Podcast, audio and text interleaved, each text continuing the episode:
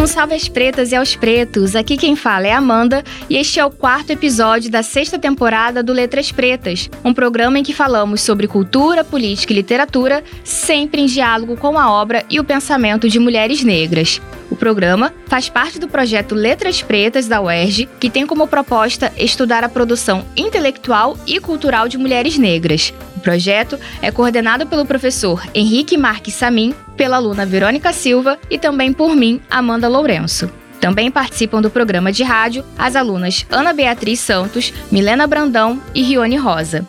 Quinzenalmente, publicamos resenhas e ensaios no nosso blog no endereço letraspretas.com. Programa de hoje, a gente vai bater um papo sobre uma voz potente e necessária da literatura portuguesa contemporânea, a escritora Djaimília Pereira de Almeida, que apesar de estar do outro lado do Atlântico, traz em suas obras aspectos que conectam a subjetividade de mulheres negras de lá e também daqui. Atravessei o mar, um sol da América Pois é, Amanda. Eu acho que antes de falar sobre onde a Djamila nasceu e cresceu, é importante dizer para vocês que a escrita para Djamila é algo profundamente conectado com a vida. Quando ela veio na Flip de 2017, ela disse em uma das suas falas o seguinte: Eu escrevo para não desperdiçar a minha vida. Uma vida sem escrever, para mim, é um desperdício. Seria uma vida mal vivida, mal aproveitada.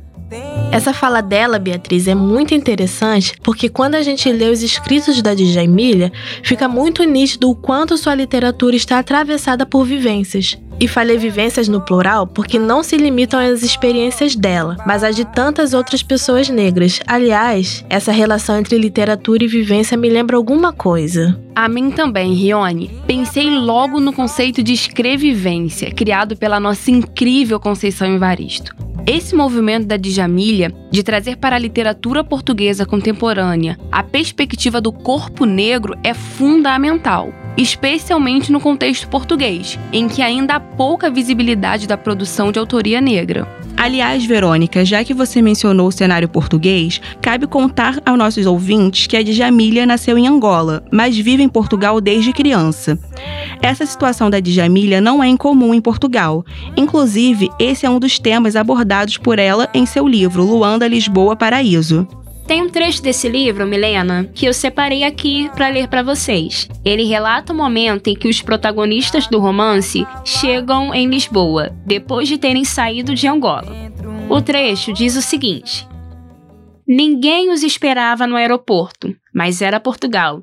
Dentro de um táxi, com o olhar curioso de duas crianças, viram Lisboa pela primeira vez. Pareceu-lhes pequena e escura. Caiu uma chuva miudinha, Aquiles colou o nariz à janela do banco de trás e um coração feito com o dedo apareceu no vidro embaciado. Lindo, né?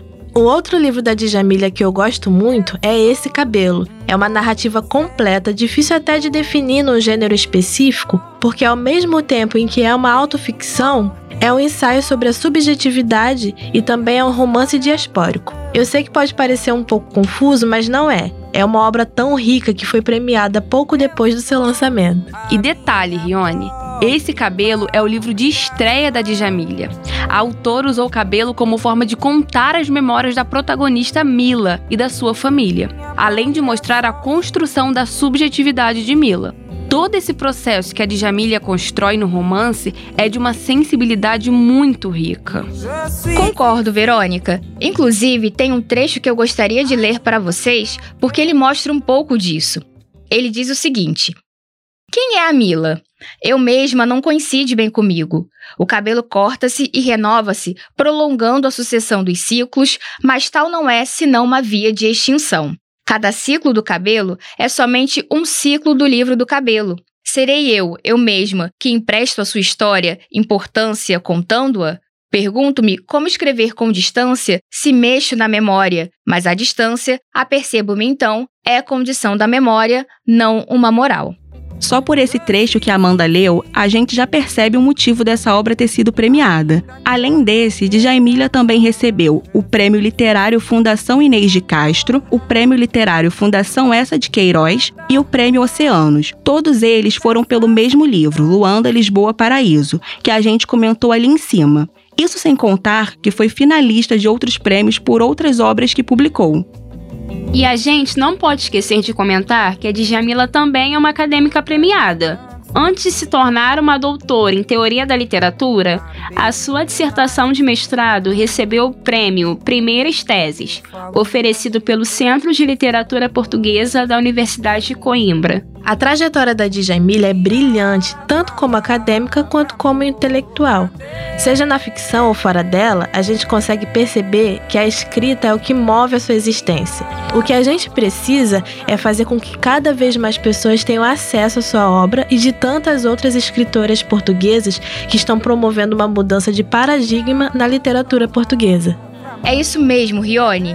Bem, galera, infelizmente vamos ter que encerrar o papo por aqui por conta do nosso tempo. Vamos deixar nossas palavras finais. Foi um prazer, pessoal. Leiam de Jamília e até o próximo episódio. É isso aí, pessoal. Até a próxima. É isso aí, pessoal. Até o próximo programa. Um abraço e até o próximo programa. Lembrando que quinzenalmente publicamos resenhas e ensaios no blog letraspretas.com. Um salve às pretas e aos pretos e até o próximo programa Letras Pretas.